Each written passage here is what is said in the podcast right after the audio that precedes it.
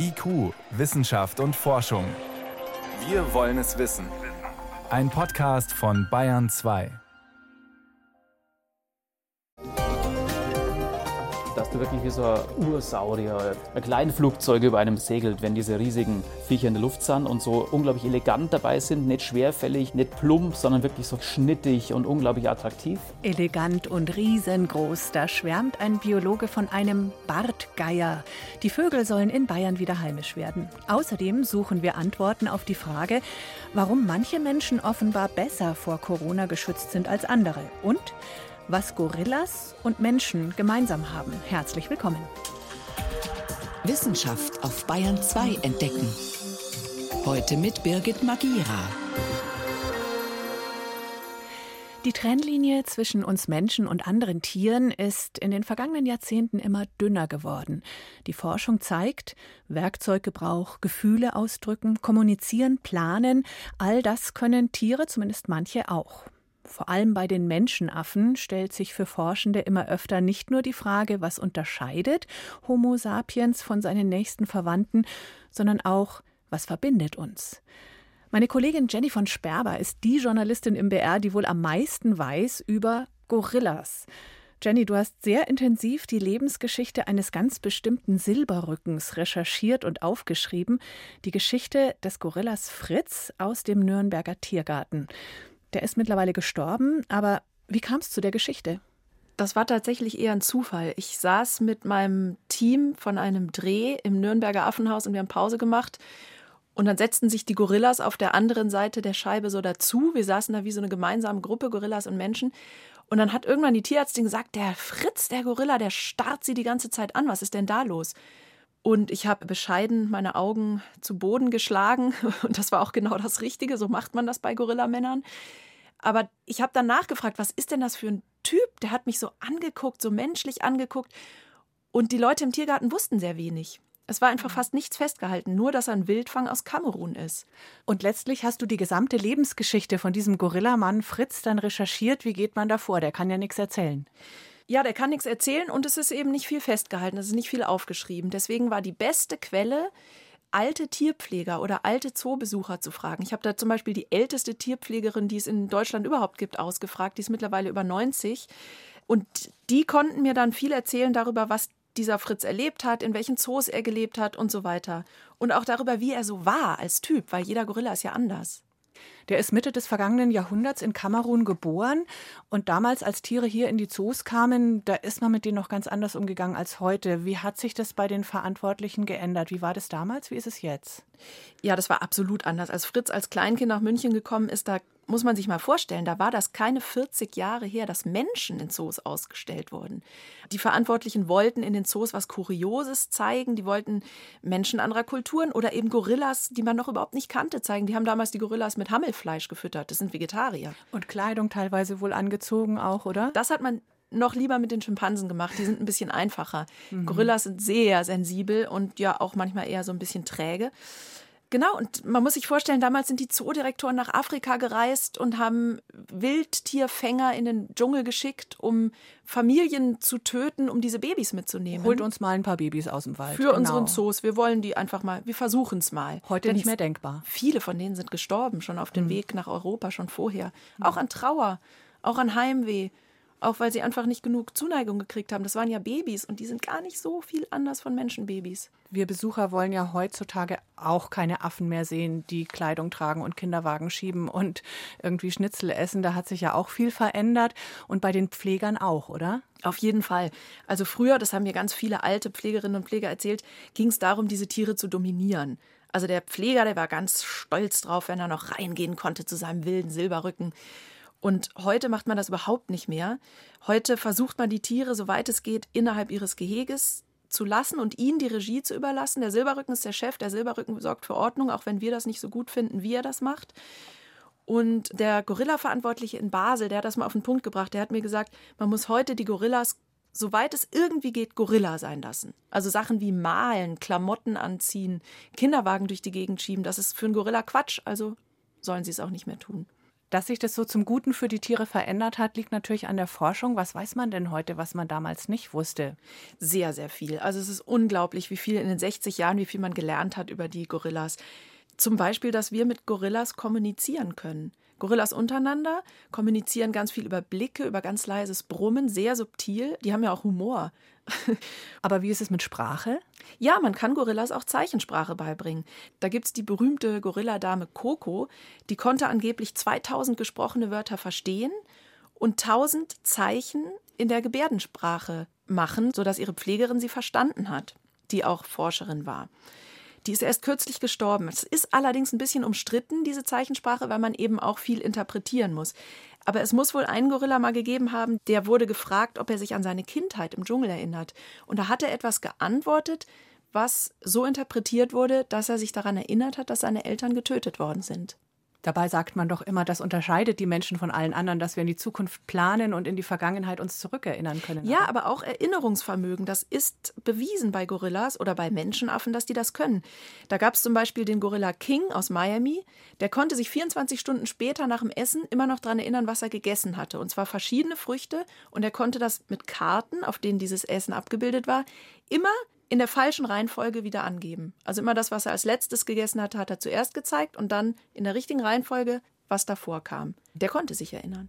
Es ist erstaunlich, wie sehr diese Grenze zwischen Menschen und anderen Tieren, sage ich mal, aufweicht, offenbar, auch was Gefühle angeht. Da ist ja mittlerweile nachgewiesen, dass auch Tiere natürlich fühlen können und Emotionen haben, gerade die Primaten, oder? Ja, ein Beispiel ist da immer das Trauern, wobei, wie man das Wort Trauern benutzt, das ist natürlich auch Interpretationssache. Aber da haben zum Beispiel Forscher vom Diane Fossey Gorilla Fund haben verschiedene Gorillas beobachtet, wie sie über verschiedene Tote in ihrer Gruppe oder in verschiedenen Gruppen auch getrauert haben. Und das waren nicht unbedingt die Kinder und nicht unbedingt die Verwandten, sondern das waren auch Freundschaften und jeder Gorilla hat anders getrauert. Da gab es dieses Beispiel, das kann man auch sich auf YouTube anschauen, ist sehr traurig, wie ein Gorilla-Junge sehr um den Silberrücken getrauert hat, ihn immer wieder angestupst hat, mit ihm mit dem toten Silberrücken in seinem Schlafnest geschlafen hat, die waren gar nicht verwandt. Der Silberrücken hatte sich diesem Jungen nur angenommen, als die Mutter fortgegangen war. Wenn man das so hört, stellt sich fast automatisch die Frage, ist es überhaupt noch okay, Primaten, Menschenaffen, Gorillas in Zoos einzusperren und gefangen zu halten? Da gab es neulich erst sogar in der Schweiz, in Basel, eine Volksabstimmung, die dann gescheitert ist, Tieren auch Grundrechte zuzugestehen, gerade den Affen. Was sagst du, Gorillas im Zoo? Ja, das ist natürlich eine Diskussion, die, die man sich vor 60 Jahren nicht hätte vorstellen können, als Fritz nach Deutschland kam. Ich finde die Frage sehr, sehr schwierig, denn gefühlt ist es moralisch nicht in Ordnung. Die sind uns so ähnlich. Was gibt uns das Recht, sie einzusperren? Und es gibt für mich keinen Grund zu sagen, die gehören auf die andere Seite der Glasscheibe und wir auf diese. Aber es gibt trotzdem Argumente dafür. Es gibt Argumente dafür. Alles, was wir über Gorillas wissen, oder sehr viel, was wir über Gorillas wissen, wissen, weil wir sie beobachten, auch weil wir sie im Zoo haben, weil wir sie studieren. Ich bin mittlerweile zu dem Schluss gekommen, ich glaube, wenn man es schafft, den Gorillas auch in Gefangenschaft ein Leben zu ermöglichen, wo sie wirklich Freude empfinden, wo sie nicht nur keinen Schaden nehmen, sondern wo sie das Leben auch genießen, dann finde ich, ist es in Ordnung, damit wir mehr über Gorillas lernen, damit wir sie managen können, damit wir sie auch in Freiheit schützen können, damit wir sie auswildern können und unser Wissen da erweitern. Primatenforschung intensiv recherchiert von meiner Kollegin Jenny von Sperber. Du hast ein ganzes Buch dazu geschrieben, die Lebensgeschichte Fritz der Gorilla, erschienen im Hirzel Verlag. Und Sie bekommen diese Lebensgeschichte auch im Podcast Center des BR, dreiteilig Der Gorilla Fritz. Vielen Dank. Gerne, danke.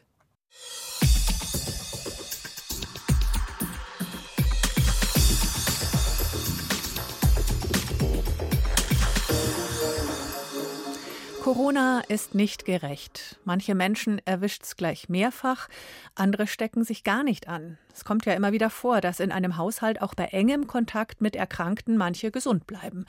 In der Forschung zeigen sich mittlerweile mehrere mögliche Gründe dafür. Einer davon die Blutgruppe. Menschen mit der Blutgruppe 0 erkranken offenbar seltener an Covid als andere. Diese Vermutung gibt es schon länger. Neue Studien stützen diese These. Ein französisches Forscherteam rund um Jacques Le Pendu von der Universität Nantes hat mehr als 300 Paare befragt. Paare, die eng zusammenleben und bei denen sich ein Partner mit Corona infiziert hat. Die Forschenden haben sich angeschaut, wie häufig sich der andere Partner angesteckt hat und welche Blutgruppen die Personen hatten. Und was wir gesehen haben ist, Menschen, deren Blutgruppe nicht kompatibel war, haben sich viel seltener angesteckt. Das Risiko war um mehr als 40 Prozent niedriger. Nicht kompatibel heißt, dass diese Personen überwiegend Blutgruppe 0 hatten. Denn bei einer Bluttransfusion wäre es so, dass Menschen mit Blutgruppe 0 nur Blut bekommen können, das ebenfalls 0 ist. Bekämen sie Blut der Gruppe A, B oder AB, dann würde es verklumpen. Der Grund? Antigene auf den roten Blutkörperchen. Bei der Gruppe A sitzen A-Antigene auf der Zelloberfläche, also kleine Eiweiße, an die Antikörper wie Schlüssel und Schloss andocken können. Bei Gruppe B sind es B-Antigene. Bei Blutgruppe 0 gibt es keine Antigene, aber dafür schwimmen im Blut Antikörper gegen A und B. Sie binden daran und bekämpfen die fremden Zellen. Genau diese Antikörperabwehr wirkt offenbar auch gegen das Coronavirus. Nur warum? Jacques Le Pendu. Es könnte sein, dass das Virus, wenn es sich in unseren Atemwegszellen vermehrt, selbst die Blutgruppenantigene in seine Oberfläche einbaut. Wenn also jemand Blutgruppe A hat, dann baut das Virus das Antigen A ein und trägt es dann selbst auf seiner Oberfläche. Le virus porterait lui-même ses antigènes. Das hieße, dass unterschiedliche Viren dabei rauskommen, je nachdem, ob sich das Virus in einer Person etwa mit Blutgruppe A vermehrt oder ob es sich in Personen mit Blutgruppe 0 vermehrt und keine Antigene aufweist. Genau dieser Unterschied wäre später dafür verantwortlich, wie gut das Virus bekämpft wird. Hat es Antigene auf seiner Oberfläche abbekommen, dann kann es zum Ziel der passenden Antikörper werden. Menschen mit der Blutgruppe 0, die Antikörper gegen A und B haben, könnten also Coronaviren besonders erfolgreich bekämpfen, zumindest wenn sie aus Menschen mit einer anderen Blutgruppe stammen. Im Umkehrschluss könnten Personen mit Blutgruppe 0 besonders häufig zu Superspreadern werden, denn die Viren, die sich in ihnen vermehren, haben weder A noch B Antigene auf der Oberfläche und entziehen sich damit der Antikörperabwehr, glaubt auch der Molekularbiologe André Franke von der Universität Kiel, der selbst eine vielbeachtete Studie zur Blutgruppe gemacht hat. Diese Viren fliegen unter dem Radar durch. Ja? Das heißt, wenn diese Viren auf eine Person treffen, die zwar Antikörper hätte gegen A und B, können diese Viren aber nicht so gut erkannt werden. Das heißt auch, Viren, die aus Blutgruppe 0 Personen stammen, können alle Menschen befallen, auch andere Blutgruppe 0 Personen. Sie haben zwar Antikörper, aber das Virus hat keine passenden Antigene. Es kann sich ungehindert vermehren und krank machen. Tatsächlich hat sich in Überblicksstudien mit Gruppe 0 Probanden gezeigt, dass ihr Schutz nicht bei 40 Prozent lag wie in der französischen Studie, sondern deutlich darunter. Da waren diese Werte auch eher so bei 20 Prozent relativer Schutz. Und das zeigt einfach natürlich, wie wichtig dann auch noch die Impfung ist, um einfach diesen relativen Schutz nochmal deutlich nach oben zu schrauben. Abgesehen davon sind noch eine ganze Reihe anderer Faktoren dafür verantwortlich, wie gut jemand natürlicherweise vor Corona geschützt ist. Die Gene spielen eine Rolle. Bei manchen Menschen ist die Erbinformation für einen Rezeptor auf den Zellen leicht verändert.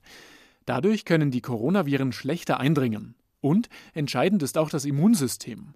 Ist die Abwehr von früheren Infektionen, etwa mit anderen Corona-Erkältungsviren oder Grippeviren geschult, kann der Schutz vor Corona besonders gut sein. Auf einen alleinigen Schutz durch die Blutgruppe 0 ist jedenfalls kein Verlass, sagt auch der französische Forscher Jacques Le Pendu zumal seine und andere Studien nur den Schutz vor Delta und älteren Varianten untersucht haben, nicht vor Omikron. Ich selbst habe Blutgruppe 0 und trotzdem habe ich mir Omikron eingefangen. Man sollte also dieselben Vorkehrungen treffen, unabhängig von der Blutgruppe. Es ist zwar relativ wahrscheinlich, dass Menschen mit Blutgruppe 0 auch vor Omikron oder zukünftigen Varianten etwas besser geschützt sein könnten, aber wissenschaftlich bewiesen ist es noch nicht. Moritz Pompel über die Frage, was hat das Ansteckungsrisiko bei Corona mit der Blutgruppe zu tun? Hier ist Bayern 2 um gleich 20 nach 6. Bayern 2. Wissenschaft schnell erzählt. Das macht heute Johannes Rostäuscher und wir beginnen zunächst mit der Wiederinbetriebnahme und zwar, wie es heißt, der größten Forschungsmaschine der Welt ja, vom Teilchenbeschleuniger am CERN in Genf, der Large Hadron Collider LHC.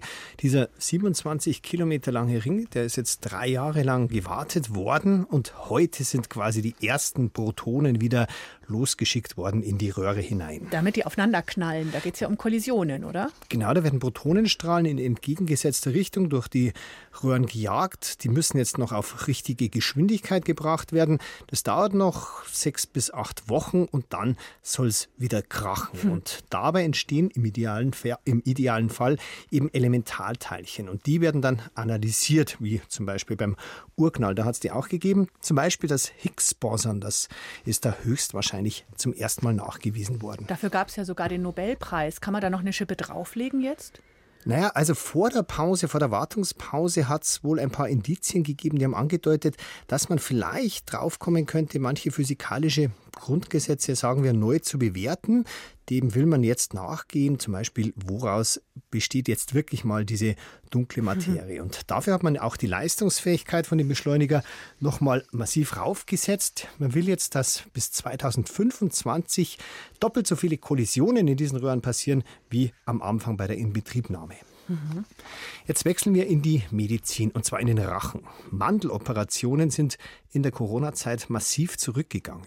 Nach Erhebungen des Wissenschaftlichen Instituts der AOK war im Frühjahr 2020 der Rückgang mehr als 80 Prozent, also von rund 560 Mandel-OPs in der Woche in ganz Deutschland auf 110. Ja gut, ich finde es jetzt nicht erstaunlich, weil andere OPs sind auch zurückgegangen. Das waren halt die planbaren Eingriffe, oder? Das war tatsächlich damals der Grund. Aber auch nach dem ersten Lockdown war es immer noch deutlich niedriger als vor Corona. Da waren es dann so gut 300 statt 560. Und das liegt wiederum woran? Naja, die AOK vermutet hauptsächlich tatsächlich an diesen AHA-Regeln, also die ja auch alle viele andere Krankheitszahlen deutlich reduziert haben. Und es könnte auch sein, dass wenn wieder ganz normal operiert wird und die AHA-Regeln wegfallen, dieser Trend bleibt, dass man einfach sagt, operieren in diesem Fall muss nicht unbedingt sein. Mhm. Und jetzt gehen wir noch in die Meere der Welt und zu der Frage, wie viel tragen Fische bei zur Durchmischung der Wasserschichten? Darf ich vorher fragen, was hat das mit Meeresökologie konkret zu tun? Naja, vereinfacht gesagt, Durchmischung sorgt immer für Verteilung, in dem Fall von zum Beispiel von Sauerstoff und Nährstoffen okay. im Meer. Und da wird immer wieder diskutiert, haben die Fische da einen Anteil? Bislang sagt man wahrscheinlich wenig bis gar nichts, auch wenn es viele Fische gibt, aber die sind einfach zu klein im Vergleich zum Ozean. Auch der Schwarm ist immer noch zu klein. Aber jetzt hat man einen quasi Zufallsfund vor der westspanischen Küste gehabt. Da haben Meeresforscher aus Southampton die Turbulenzen gemessen im Wasser. Jede Nacht haben die da, die wollten eigentlich nur rausfinden, haben die was mit den Gezeiten zu tun oder mit den Winden. Aber jede Nacht waren da wüste Turbulenzen, als wäre ein, wie es heißt, richtig großer Sturm, obwohl es völlig ruhig war und auch kaum Gezeiten hub. Mhm. Und dann haben die ja, gerätselt und gerätselt und haben dann erstmal mit ihrem Netz Laich gefunden von Sardellen. Also Fischeier. Fischeier mhm. und haben dann mit dem Echolot bestätigt, da sind riesige Sardellenschwärme zugange, die feiern quasi Massenhochzeit. Und warum geht es da so rund? Ja, die vermutlich vermischen die Fische absichtlich das Wasser, damit sich Laich und Sperma, das passiert ja im Wasser, gut vermischen. So, und jetzt die eigentliche Frage, gab es da wirklich einen signifikanten Effekt jetzt auf die Wasserökologie? Also die Wissenschaftler vermuten ja, allerdings nur in so flachen Küstenbereichen, weil da ist der Unterschied zwischen den Schichten sehr groß, also zum Beispiel in der Temperatur und im, im Sauerstoffgehalt und da können diese Turbulenzen viel bewirken. Vielen Dank, Johannes Rostäuscher, für die Kurzmeldungen aus der Wissenschaft.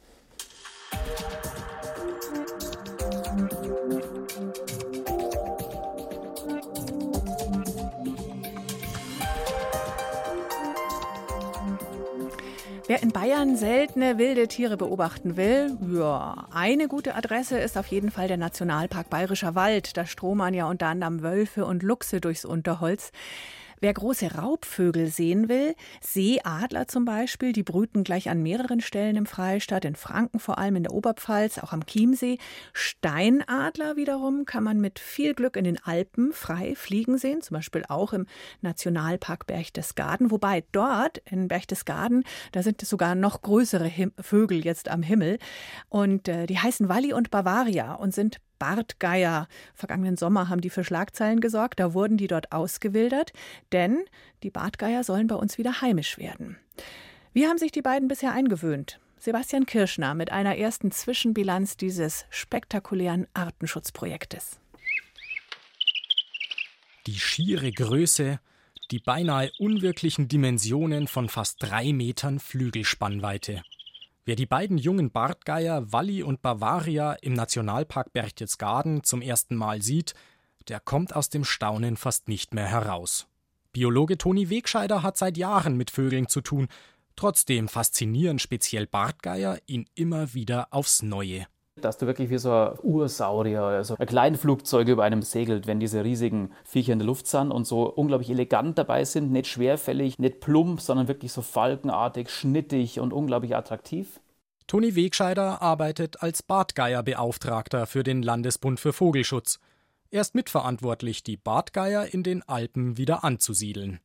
Die mächtigen Flieger waren dort seit 1913 ausgerottet – Jahrelang hatte man sie getötet, weil man glaubte, sie stehlen Lämmer oder sogar kleine Kinder.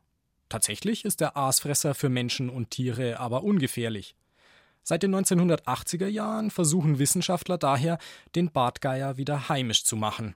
Doch bislang gelingt das nur in den Westalpen, also der Schweiz und Frankreich, recht gut. Warum die Ostalpen relativ schlecht dastehen, ist ein großes Mysterium in der Szene. Es dürfte maßgeblich zu tun haben mit der starken Verwendung von Bleimunition das heißt, Überreste von mit Bleimunition erlegtem Wild. Und Blei ist ja extrem giftig für Greifvögel.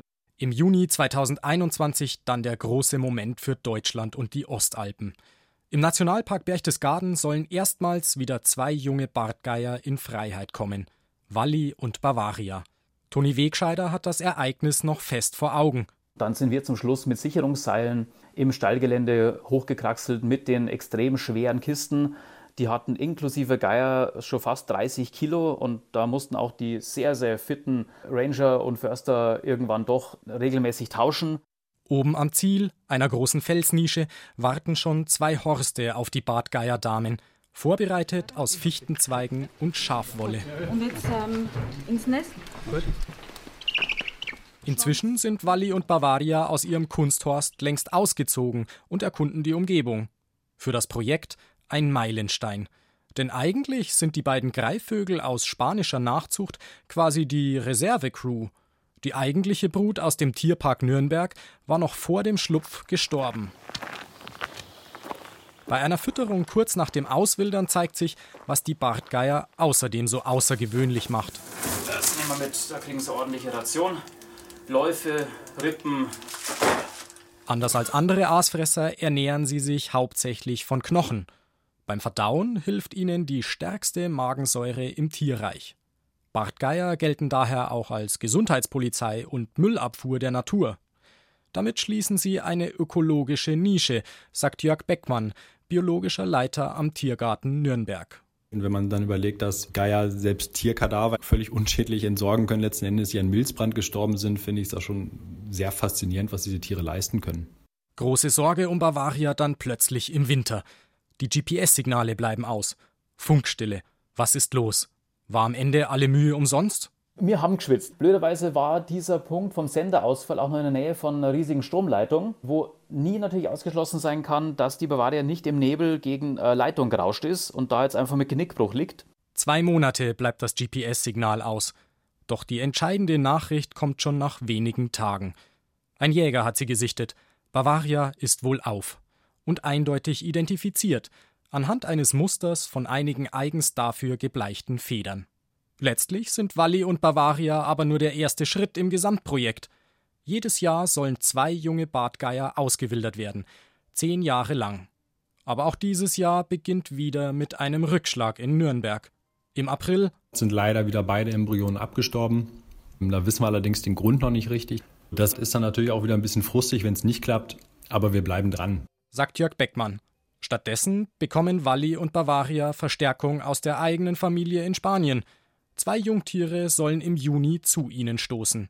Zuvor erwartet sie jedoch Jörg Beckmann im Tierpark Nürnberg. Dort werden wir wieder zwei Kunsthorste für die vorbereiten, damit sie sich erst an das Ausbildungsgebiet gewöhnen können und nicht gleich abhauen. Und dann kommt zwischen diese beiden Kunsthorste noch ein sogenanntes Schmusegitter, weil die Jungvögel sich noch nicht kennen. Eine Trennung, die genug Platz lässt, um Kontakt aufzunehmen. Ein wenig Partnervermittlung für Bartgeier also. Die Hoffnung der Greifvogelspezialisten, so über die Jahre eine stabile Population aufzubauen. Doch erst einmal zählt der nächste Schritt im Sommer. Das wäre natürlich ein grandioses Bild, wenn wir vier junge Bartgeier gemeinsam kreisen über dem Königssee hätten. Also wir sind sehr gespannt, wie es heuer ablaufen wird. Spanische Bartgeier in den bayerischen Alpen. Im Juni werden die nächsten ausgewildert. Das heißt für die Parkranger dann wieder 30 Kilo Kisten zu Fuß den felsigen Steilhang schleppen. Mit dem Bild der kreisenden Geier überm Königssee beenden wir für heute IQ, Wissenschaft und Forschung. Ein schönes Wochenende wünscht Birgit Magira.